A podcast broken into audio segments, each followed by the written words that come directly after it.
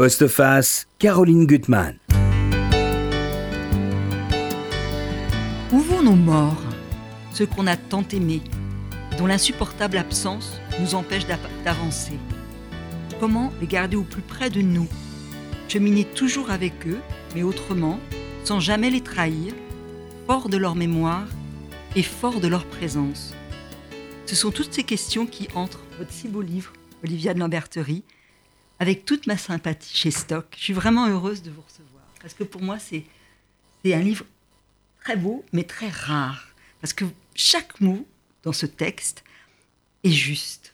Rien n'est faussé, rien n'est factice. Et ça, c'est vraiment pour moi ce qui définit la littérature. Que ça soit sorti de vous, vraiment comme ça. Merci, merci Caroline. Mm. Et c'est la littérature qui a le pouvoir de ressusciter les morts. Et vous le faites en nous offrant ce livre sur votre frère Alexandre, un être que j'aurais vraiment aimé rencontrer, un être solaire, intense, aimant, drôle, créatif, inventif, faisant toujours du bien autour de lui. C'est incroyable, même dans les cliniques où il va être, il donne, mais portant au fond de lui ce soleil noir de la mélancolie qui le poussera le 14 octobre 1915 à se jeter d'un pont. Un mystère sur lequel on s'arrête et on ne peut pas comprendre, qui vous reste pétrifié, qui vous laisse pétrifié. Alors Olivia, nos auditeurs vous connaissent parce que vous êtes une femme qui, qui, est une brillante journaliste, qui tient depuis des années la rubrique de Elle avec des papiers généreux parce que vous aimez les autres. Les livres sont pour vous une ville parallèle. Là, vous revenez bon d'un enregistrement de, de Télématin.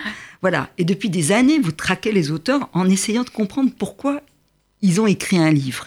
Et ce livre, vous l'avez écrit après la mort de votre frère, mais c'est quand même de son vivant qu'il vous avait dit de l'écrire. Ça, c'est étonnant.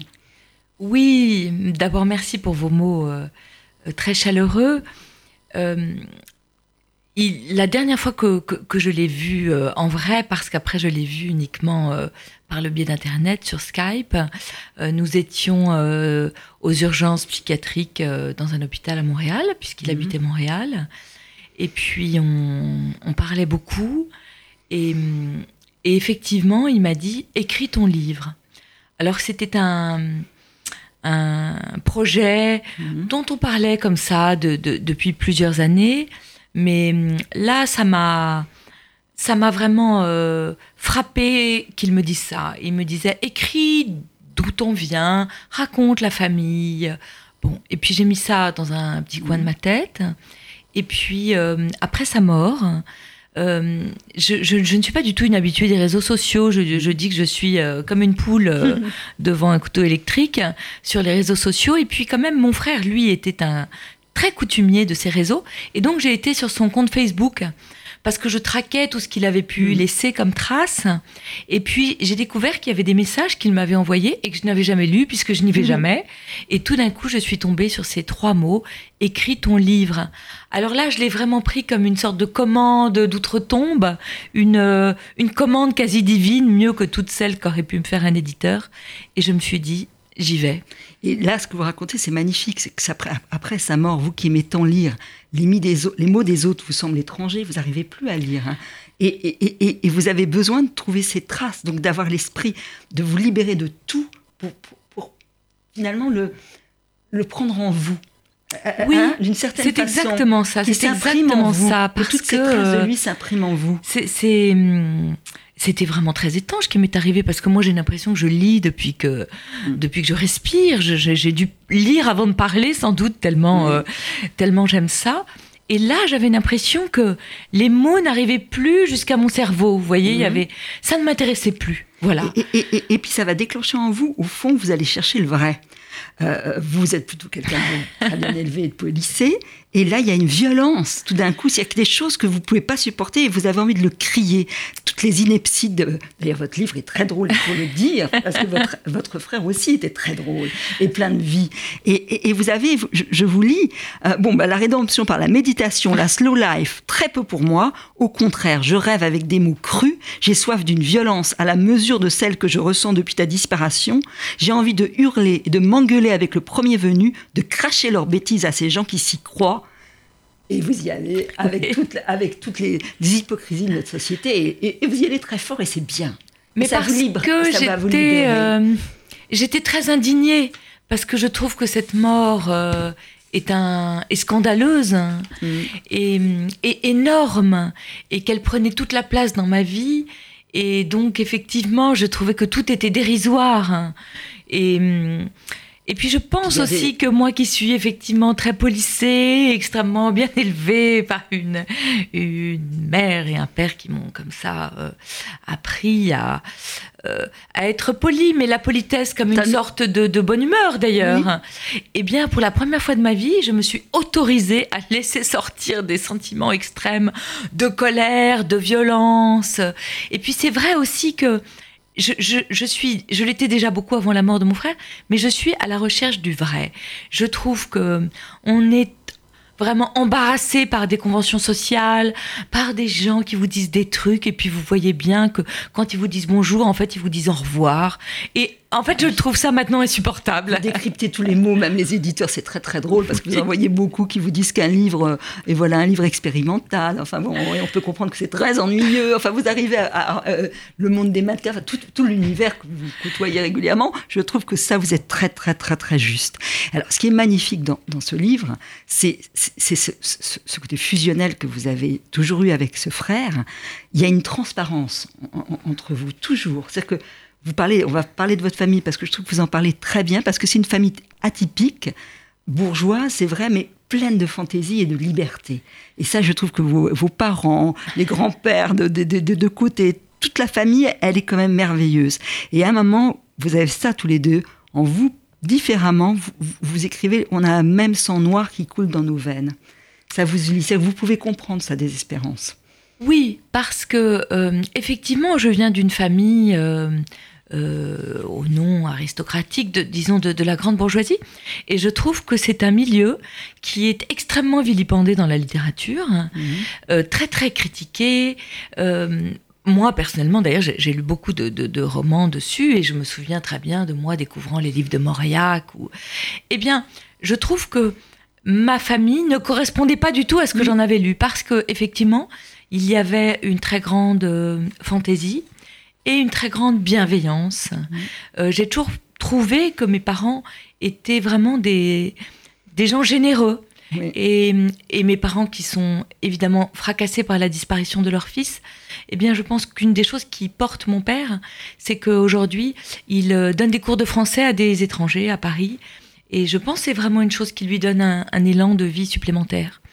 Et puis, c'est une famille aussi de taiseux, comme je Oui. dis, parce que euh, c'est une famille dans laquelle on ne se répand pas, Oui. on ne se plaint pas, euh, sans doute parce qu'on nous, on nous disait qu'on avait beaucoup reçu et qu'il ne fallait pas se plaindre, ce que je trouve tout à fait d'ailleurs euh, honnête.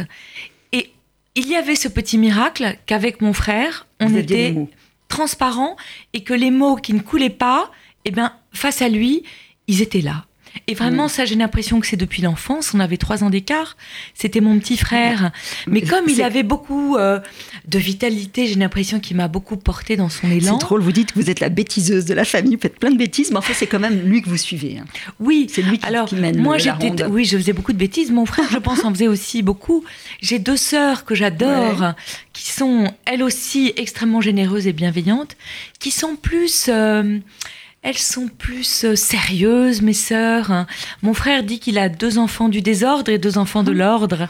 Euh, et, et avec mon frère, oui, on avait vraiment une espèce de communication avec des mots, mais même d'ailleurs qui se Mhm. passaient de mots. Et, et- et une communication qui va aller jusqu'à la fin, parce que c'est vrai qu'il y a des moments de doute où on a toujours peur que celui qu'on aimait tant vous aimait moins.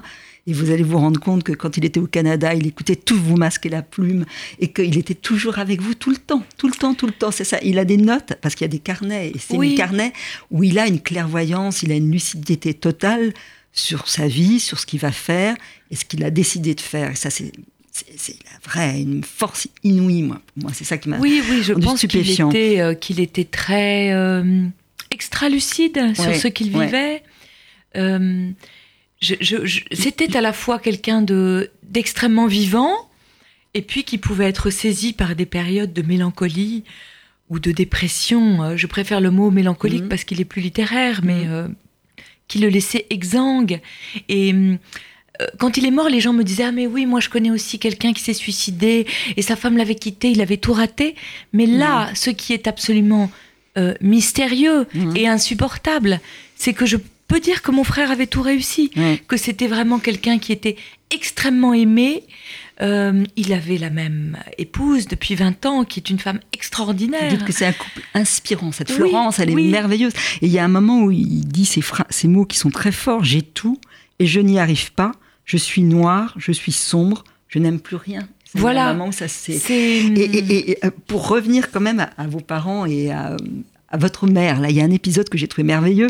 Déjà, vous, c'est vrai que vous allez choisir la voie de la liberté à 20 ans, être amoureuse, vous marier, avoir une histoire avec un homme de 25 ans, votre aîné, mhm. avoir un enfant, et votre famille, au fond, l'accepte d'une certaine façon. Et votre mère, votre finalement, il n'y a pas d'artiste dans la famille, vous en êtes une aussi, mais lui, euh, il commence très vite. il est à Penningen. Donc on accepte hein, que ça soit pas un homme d'affaires, pas un banquier, qu'il ait choisi une autre voie. Et il a un devoir à faire qui est incroyable. Il doit réaliser un monument funéraire. Et ça, j'aimerais vous raconter comment votre mère l'a aidé. C'est une idée merveilleuse, je trouve qu'elle a. Oui, parce qu'il devait effectivement, donc il y avait des travaux, euh, il y avait toutes sortes de travaux à réaliser, et il devait réaliser un, un monument funéraire. Et puis, il était parti dans une idée très compliquée. Il avait souvent des idées très sophistiquées. Mhm.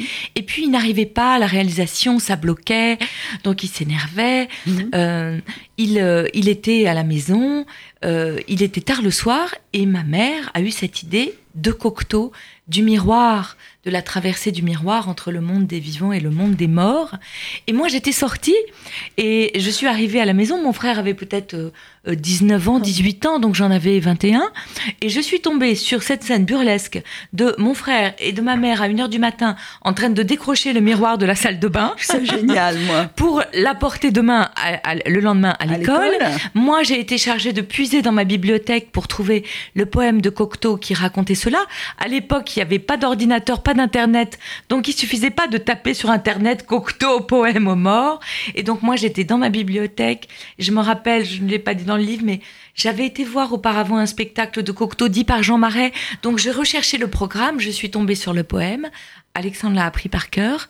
Et le lendemain, donc les gens avaient fait des travaux fous et lui il est arrivé avec son miroir sur lequel il avait juste fait la petite étoile, la signature de Cocteau et une phrase de Cocteau qu'il avait écrite et il a fait pleurer son professeur. Ah oui. Il a un pouvoir sur les êtres, il aimante les êtres. Il y a une scène aussi qui est jubilatoire, qui est très drôle. Euh, là, vous voulez le présenter, je crois, à votre, à, votre, à votre mari. Ils ne se connaissent pas encore. Il y a une grande fête organisée par Caroline. Oui. C'est faire des fêtes. Et là, bon, bah, il, a il a un coup de folie, mais c'est un coup de théâtral. Il est magnifique. Il va se déshabiller et il va arriver nu avec une chaussette rose, avec des, rubans sur le sexe, et il danse. Et, et, tout le monde a le coup le souffle, coupé. Oui, je pense que hum, il avait une espèce de de fantaisie comme ça. Euh, qui, qui s'exprimait. Et là, c'était les 40 ans de ma sœur. c'était des, des gens extrêmement sympathiques et drôles, mais très bourgeois. Et, et tout d'un coup, mon, mon mari, effectivement, qui ne l'avait jamais vu, a vu débouler mon frère. Alors, tout était rose. Il y avait un code de, de, de couleurs. Et avec cette chaussette. Et, et vraiment, on était un peu saisis comme ça de, d'émotion et de drôlerie. Il était capable de ça. Il était, il disait d'ailleurs, euh, après son école, il, est, il était très brillant, donc il est, il est devenu euh, très vite euh, directeur d'une équipe. Et ça le faisait souffrir parce qu'il me disait, euh, tu vois, je dois finalement euh, dire aux gens, eh oh les gars, il est 8h30, vous êtes en retard, on avait une réunion à 8h, alors que tout ce que j'aime, c'est j'ai envie de danser sur la table pour leur donner l'énergie de faire. C'était vraiment un grand créatif. Et je pense qu'une chose d'ailleurs... une longueur d'avance, vous dites, oui, dans, cette, oui. et, et, sûrement quelque chose qui a participé à, à son mal-être, c'était qu'il était très créatif, et puis euh, il, tout d'un coup, il rendait, il montrait les, les travaux qu'il avait fait avec ses clients et les choses sur lesquelles il s'était donné tant de mal. Tout d'un coup, il suffisait qu'un client dise ah ben non, moi j'aime pas le bleu, je préfère le rouge. Et ça, c'était des petites phrases qui pouvaient le terrasser. Hein. Le terrasser. Oui. Il y a un moment d'ailleurs, il dit qu'il aimerait arrêter son travail, mais en même temps, il sait qu'il faut qu'il crée. Oui. Il sait. Alors d'ailleurs, c'est drôle sur votre mari. Vous dites beaucoup de choses très drôles. À un moment, ça m'a fait rire. Vous dites Jean-Marc sans lui, je suis fichu, foutu, mouru. Ça m'a fait rire parce qu'il est là toujours avec une sorte de bouclier de bonheur. Et votre frère, en même temps, aussi donne des ailes de l'allégresse. C'est ça que vous montrez, qui est très fort. Et c'est ça qui finalement rend les choses encore plus compliquées quand il va avoir ses plusieurs ruptures dans sa vie, ses tentatives de suicide, euh, il y a ses carnets, et ça vous, vous parlez très très bien quand même de la maladie et de la façon dont elle est incompréhensible. Oui, parce que... Et dont il ne la comprend euh, pas, lui. Il ne la comprend pas lui-même, nous ne la comprenons pas. Et quand j'ai commencé à écrire, vraiment, je me suis dit que si je cherchais à comprendre le pourquoi de ce geste insensé, j'allais me taper la tête contre les murs et je Mhm. n'allais pas trouver de solution. Parce que c'est sans... C'est une énigme euh, vraiment euh, qui ne peut pas être résolue. Mhm. Comment un être si beau, si bon, euh, si aimé, si aimant peut choisir de se jeter d'un pont? C'est sans solution. Et donc plutôt que de chercher le, le- le pourquoi, j'ai essayé de, de, de faire le portrait de mon frère Mhm. avec comme ça... euh, Avec ses élans, ses, euh, ruptures, ses élans et ses ruptures, et en pensant qu'il y avait quelque chose en lui d'irréductible, Mhm. vraiment comme les enfants. Et puis il y avait quelque chose en lui euh, qui le dépassait et qui nous dépassait tous. Et d'ailleurs, quand je l'ai vu, la dernière fois que je l'ai vu, quand il était à l'hôpital, euh, j'ai- j'ai senti qu'il y avait quelque chose qui nous dépassait et que notre amour n'allait pas suffire. Mais vous le dites très Euh, très bien. que que c'était plus grand que nous, que c'était plus grand que lui. Bon, et puis parfois les, les accès de colère que je peux avoir, elles sont aussi quand même euh, contre les médecins, parce qu'il y avait quelque chose qui obsédait mon frère et qui était que quatre cousins germains de mon père s'étaient suicidés. Et il Ouais. le disait, il disait, vous savez, il y a une maladie dans notre famille. Oui, Bon, C'est dans nos gènes. c'est dans nos gènes. Alors, euh, je pense qu'il y aura des explications scientifiques hein, euh, à cette Mm. mélancolie. Il commence à y en avoir. Euh, pour le moment, elles ne sont pas là. Mais, mais quand même, je, je pense que la, la psychiatrie, de manière générale, est très, très démunie devant les maladies de, de l'esprit. Je voudrais juste lire un, un passage, puisqu'il y a plusieurs hein, il a à peu près 30 ans, il y a déjà une crise très forte. Et donc là, il est euh, euh, dans la banlieue de Paris, à l'hôpital, que vous décrivez très bien avec un médecin épouvantable polonais et votre père, qui vous dit un homme secret, mais alors dans les grandes causes, il est capable d'être éruptif et de dire aux gens ce qu'il pense d'eux. Et la lucidité de votre frère quand il décrit euh, ses chambres d'isolement, son hospitalisation. Je voudrais juste lire ce, ce passage. Lundi 4 mars, pavillon 57 toujours. Ce qu'il y a de surréaliste ici, c'est que lorsqu'on s'adresse à quelqu'un, on ne sait jamais sur qui on tombe. Un malade peut vous regarder vaguement sans comprendre, ou répondre complètement à côté, ou co- commencer normal, et puis partir dans un délire, ou tout simplement s'en aller. Au pavillon 68, c'était plus dangereux. Il pouvait se mettre à se battre, à hurler, ou à baver, ou à vous coller. On ne sait jamais trop ce qu'ont les gens. En général, on ne s'en parle pas. Donc, il peut y avoir des schizophrènes, des dépressifs, des débiles légers ou profonds. Il y a aussi beaucoup de gens malheureux. Et quand on prend la peine de leur parler, en général, ils sont contents. C'est extraordinaire cette lucidité et cette volonté de, faire du bien. Oui, parce que hum, là, rapidement, il allait mieux. Et c'est vrai que hum, était très généreux avec, euh, avec ces gens. Il organisait les distributions de cigarettes euh, pour que chacun euh, ait sa part. Et hum, oui, il était, de toute façon, il était extrêmement bienveillant dans la vie. Et je voulais, c'était très important pour moi de parler de ces malades, de ces séjours en hôpital psychiatrique, de ces gens que j'appelle invisibles, euh, parce que j'ai l'impression que hum, on en parle peu. Et ce qui me troublait d'ailleurs, c'est que j'allais le voir un jour, il y avait un malade, et puis le lendemain, le malade avait disparu, et je me disais, mais où est-ce qu'il a disparu? On ne voyait pas avec ma belle-sœur euh, tellement de visiteurs. Gens Euh, complètement laissés. C'est la Donc c'était vraiment la, l'antichambre de l'enfer. hein. Ah Qu'est-ce oui. qu'il y avait après? Et puis, euh, euh, parfois, c'était des gens avec qui on avait des, des- des dialogues euh, assez merveilleux parce qu'en fait, si on, si on tourne un tout petit peu le curseur, on Mhm. tombe euh, dans la poésie presque. Ouais. Euh, donc, j'étais très bouleversée par, euh, par ces gens. Oui, cette dame avec ce- sa poupée qui Oui. va changer d'étage. et- Oui, était et qui, qui venaient nous voir. Et J'ai une qui surprise pour vous. Ah oui Parce qu'il y a des émissions avec surprise. Oh, alors ça, c'est la meilleure des surprises. Il faut que j'explique. C'est la meilleure des surprises du monde. C'est Monica, Sabolo, qui est, une écrivaine absolument merveilleuse. Qui est venue ici pour Summer. J'ai adoré son livre, puis j'adore ses livres. Et je savais que ça vous ferait plaisir. Alors, ça m'enchante. Parce qu'elle est, elle est déjà dans le livre, d'une part. Oui, oui, Parce que vous êtes, il y a une vraie complicité. Bonjour. bonjour, Monica. Je suis très contente que vous ayez pu venir. Au départ, je pensais que Monica serait au téléphone. Et puis elle m'a dit non, je ah. viens.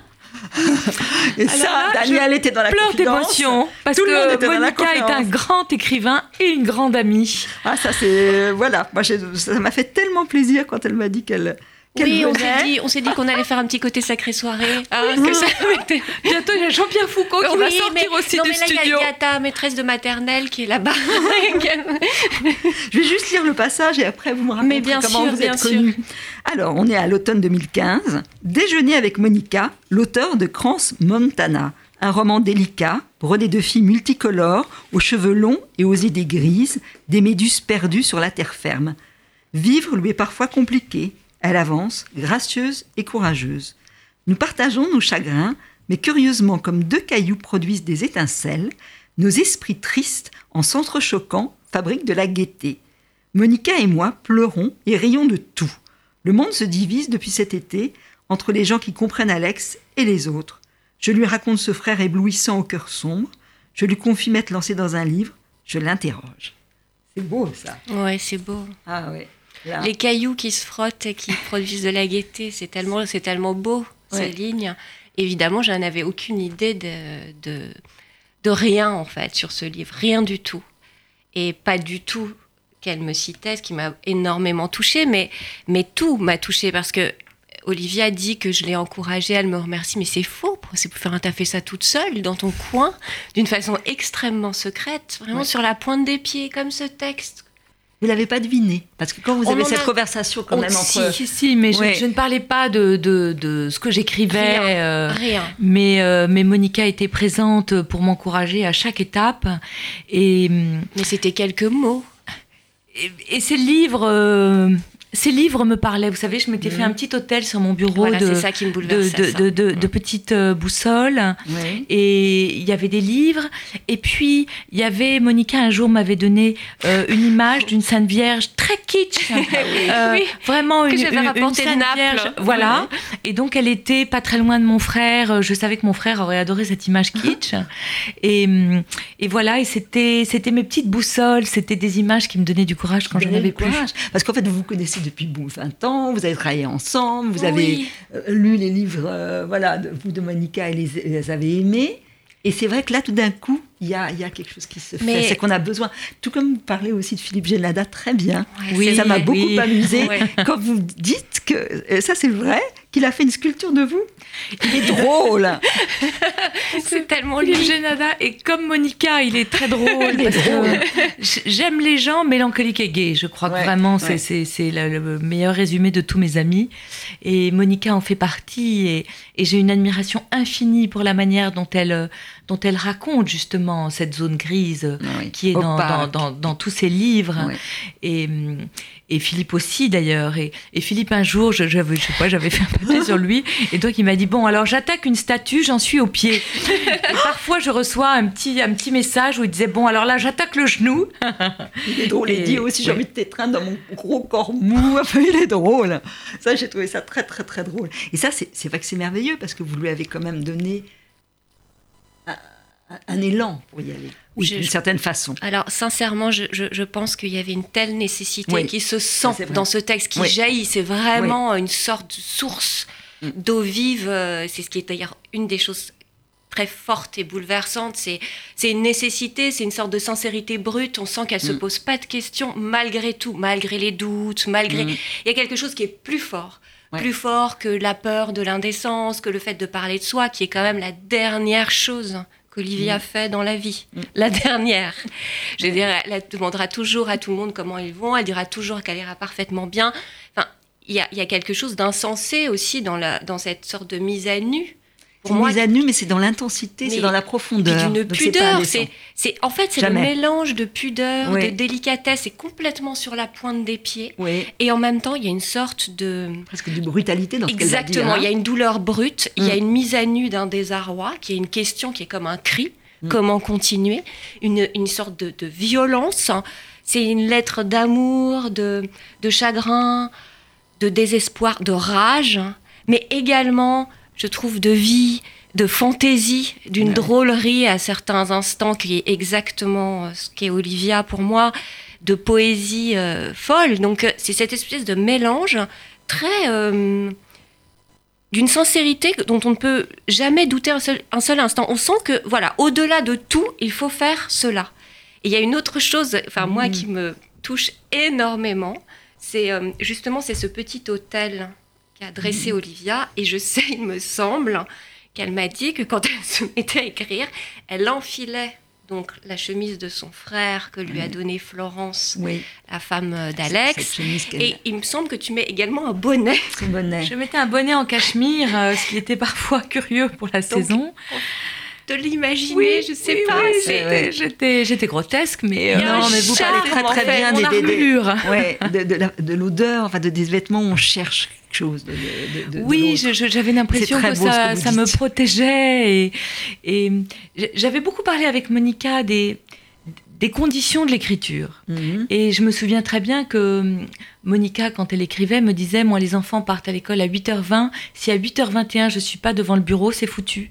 Je me suis rendu compte qu'elle avait entièrement raison, qu'il fallait vraiment s'y mettre et que c'était une sorte d'état de concentration.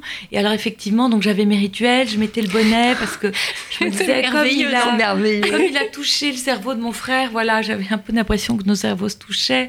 Je mettais la chemise Club Monaco euh, québécoise. Et puis là, euh, je pouvais y aller quoi. C'était c'était comme une armure. Monica m'avait donné un autre très sage conseil qui était que finalement il valait mieux écrire le matin parce que quand on écrivait le soir, on avait l'autorisation euh, de boire un verre de rosé qu'on pensait qu'on était génial, et que le lendemain matin, on se relisait. Alors là, on voyait bien que c'était une catastrophe. et que le, matin. voilà, on est dans un état comme ça de, fraîcheur et de concentration. Et puis après, j'ai découvert en fait aussi que le livre se faisait tout le temps. C'est-à-dire qu'il y a un moment que le livre s'écrit euh, presque tout seul parce qu'on ne peut plus l'empêcher. Voilà. Ça, c'est très beau ce que vous dites. Ça s'écrit dans le métro. Tout d'un coup, on se dit, bah, évidemment, c'est comme ça qu'il faut le faire. Euh, bon. Puis Monica m'a aidée parce que j'étais obsédée par un truc. C'était, je me disais, comment on, comment on ouvre une porte dans ah un oui, livre? Ça, c'est drôle. Et parce que les mauvais écrivains, j'avais le souvenir de très mauvais écrivains que je ne vais pas citer ici, mais vous savez qu'ils font des pages et des pages, ils disent elle, l'héroïne appuya sur la poignée et la porte s'ouvrit. On a envie de dire bah, bien sûr cornichon qu'elle s'ouvre puisque tu as appuyé sur la porte, sur la poignée. Et j'ai demandé à Monica et Monica, je la revois, elle me dit mais tu sais, mes héroïnes, elles ont des cheveux scintillants, donc en fait, la porte, elle n'existe pas. et, je me suis dit, mais elle a raison, en fait, les portes n'existent pas. C'est comme dans Alice au Pays des Merveilles. C'est vrai.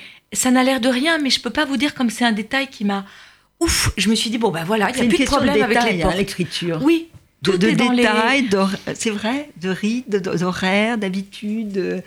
C'est très, beau. Ce que Exactement. Et puis, euh, il y a quelque chose dans l'écriture de Monica qui vraiment qui, qui m'éblouit. Voilà. Je trouve qu'il y a quelque chose d'éblouissant dans, dans, dans, les livres de Monica, euh, éblouissant comme les cheveux scintillants, mais aussi comme le soleil noir dont vous parlez, mhm. le soleil noir de la mélancolie. Et euh, j'arrivais plus à lire, mais quand j'arrivais plus à écrire, je prenais des livres amis. Il y avait les mhm. livres amis pas loin, et je lisais une page, et ça me donnait l'élan pour repartir, alors il y avait les livres de Monica, il y avait un livre de Milena Busquet que j'aime beaucoup, euh, il y avait le livre de Nicole Lapierre qui est vraiment un livre très important pour moi, qui s'appelle Sauf qui peut la vie, et dans lequel elle raconte comment alors vraiment dans sa famille, euh, ses sœurs, ses cousines, sa mère, sa grand-mère, tout le monde se suicide, et c'est la première qui écrit qu'il ne faut pas chercher la solution de cette énigme. Mhm. Euh, il y avait les poèmes de Léonard Cohen, euh, il y avait évidemment Philippe Forest, euh, il y avait comme ça des livres, mais même pas forcément en relation directe avec ce que j'écrivais. qui faisaient des échos, oui, qui vous protégeaient. Oui, c'était vraiment qui vous inspirait. Qui m'inspirait. Euh, il faut que je retrouve un livre américain dont j'ai oublié le nom, un livre fou dont on m'a parlé il y a pas longtemps, mhm. de quelqu'un qui veut écrire un livre et pour écrire un livre, il commence par recopier toutes les pages des livres qu'il aime.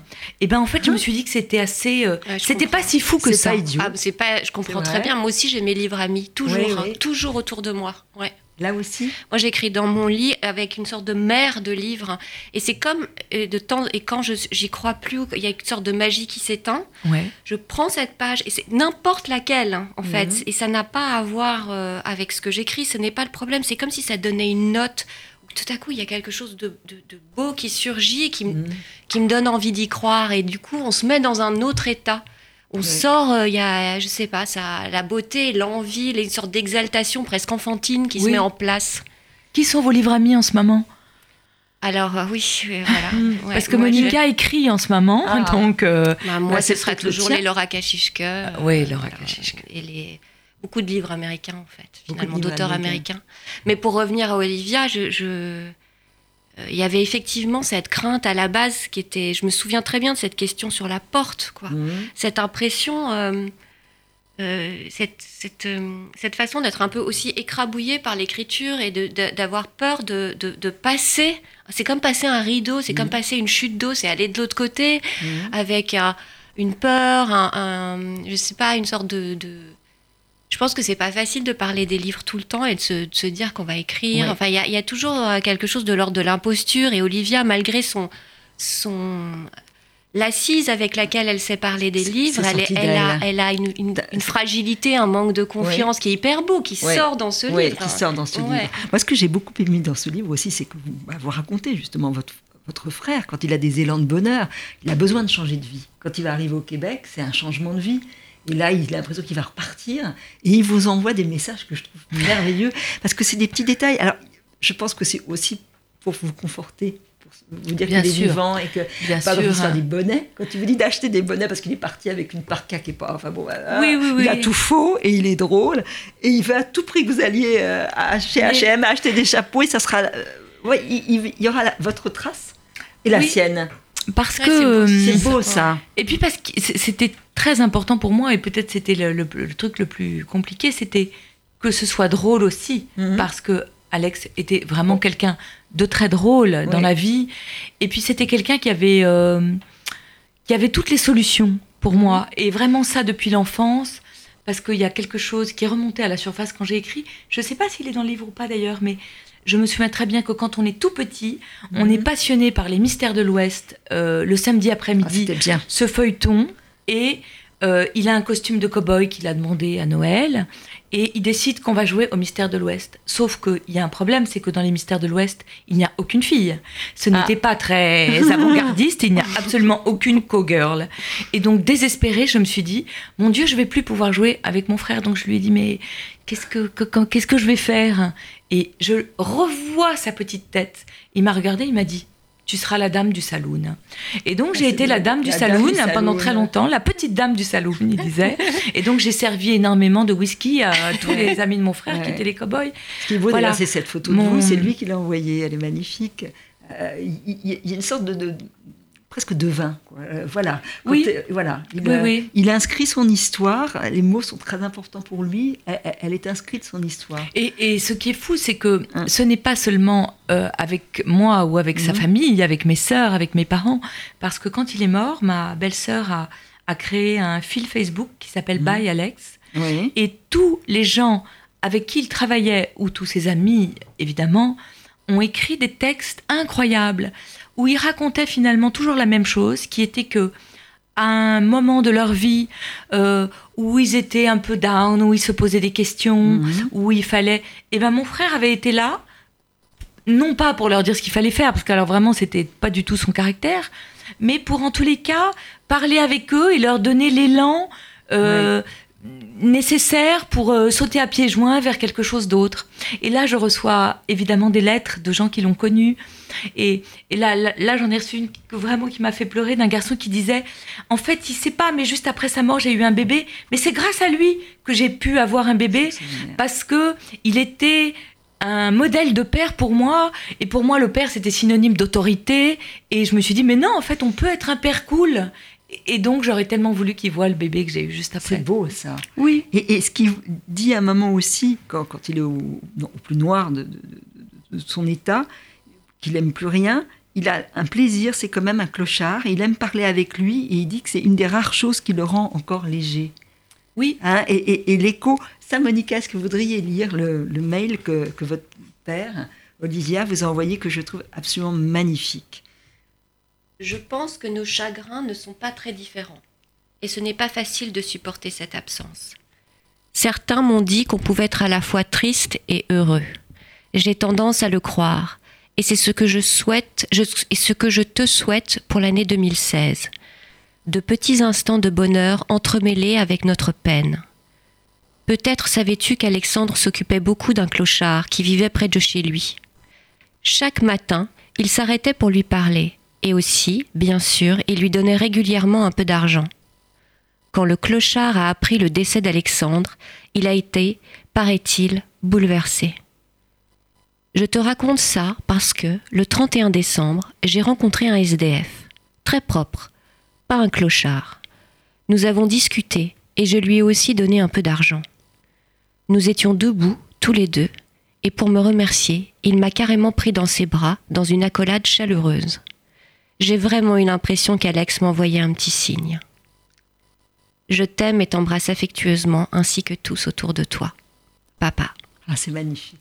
Ah, ça, oui, et, mon père m'a, m'a tracé cette voie pour ce que j'ai aussi essayé de, faire dans mhm. ce livre et dans la vie, qui était euh, d'inventer une manière joyeuse d'être triste. Oui. Parce que je trouvais que pour mes parents, mais aussi évidemment pour mes enfants et aussi évidemment pour mon mari. Euh, j'étais en train de devenir une femme sinistre, mm. euh, tellement j'étais vraiment transpercée par le chagrin.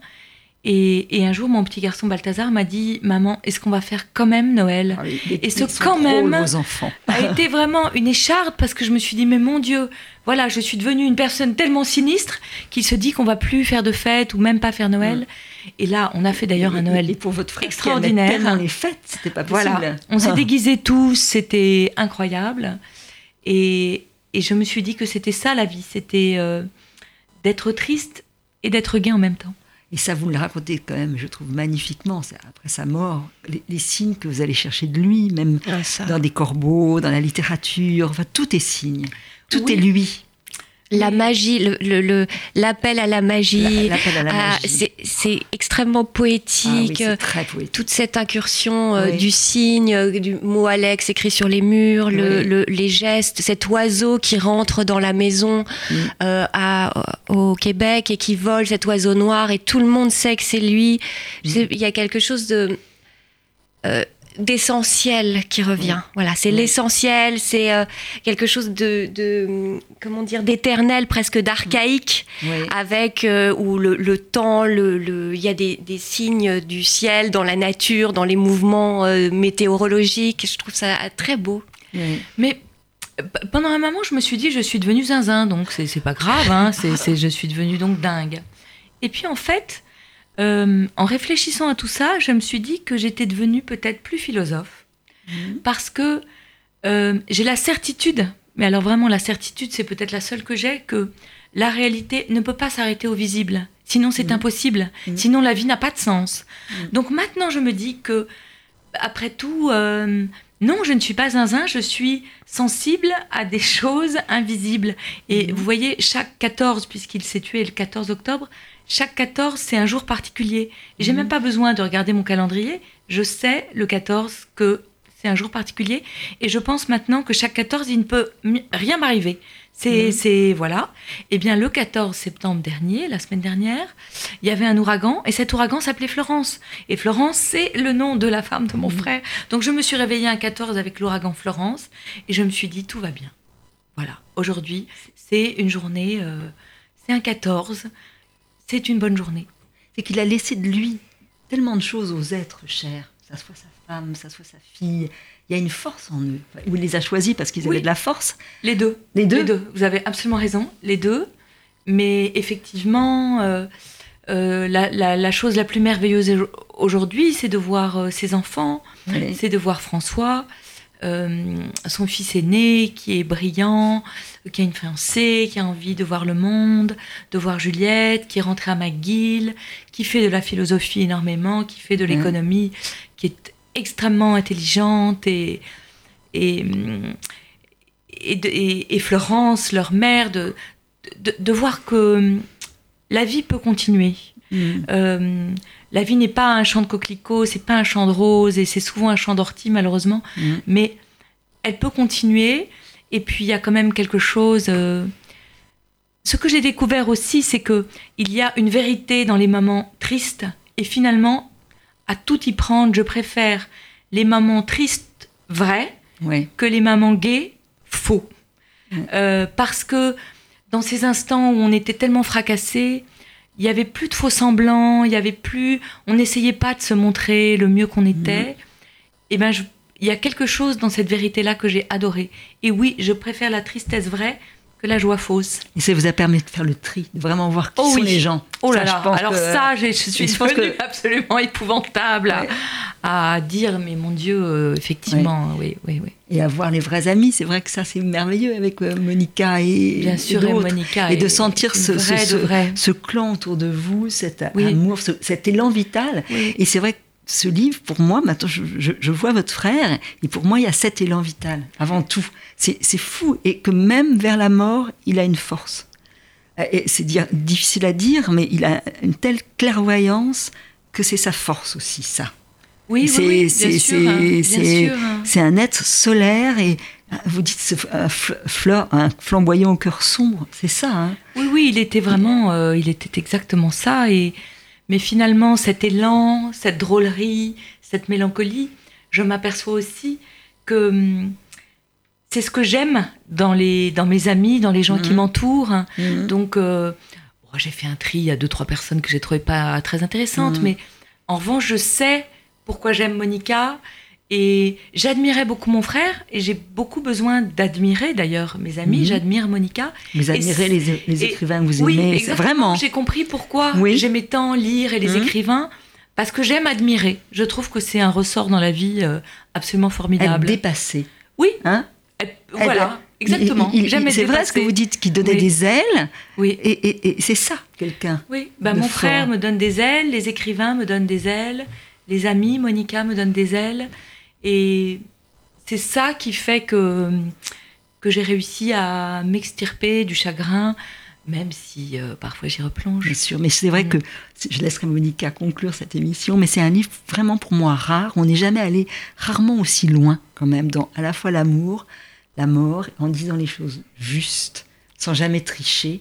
C'est vrai que c'est un livre qui vous mène très loin, très loin. Merci Caroline. Et dont mm. vraiment il reste de la lumière. Alors d'ailleurs, on n'a pas dit le, c'est un livre. Le titre est drôle finalement, avec toutes mes sympathies. C'est une façon de dire avec toutes mes condoléances, condoléances euh, euh, au Canada. Hein. Exactement, et c'est une façon euh, dont Françoise Sagan, qui parlait très mal anglais, a dédicacé ses livres en 1954. Elle a écrit With All My Sympathies, ignorant qu'elle écrivait avec toutes mes condoléances à tous ses fans américains. Monica, je voudrais que vous, vous Je disais justement que, que ce titre, euh, pour moi, ressemble tellement à Olivia.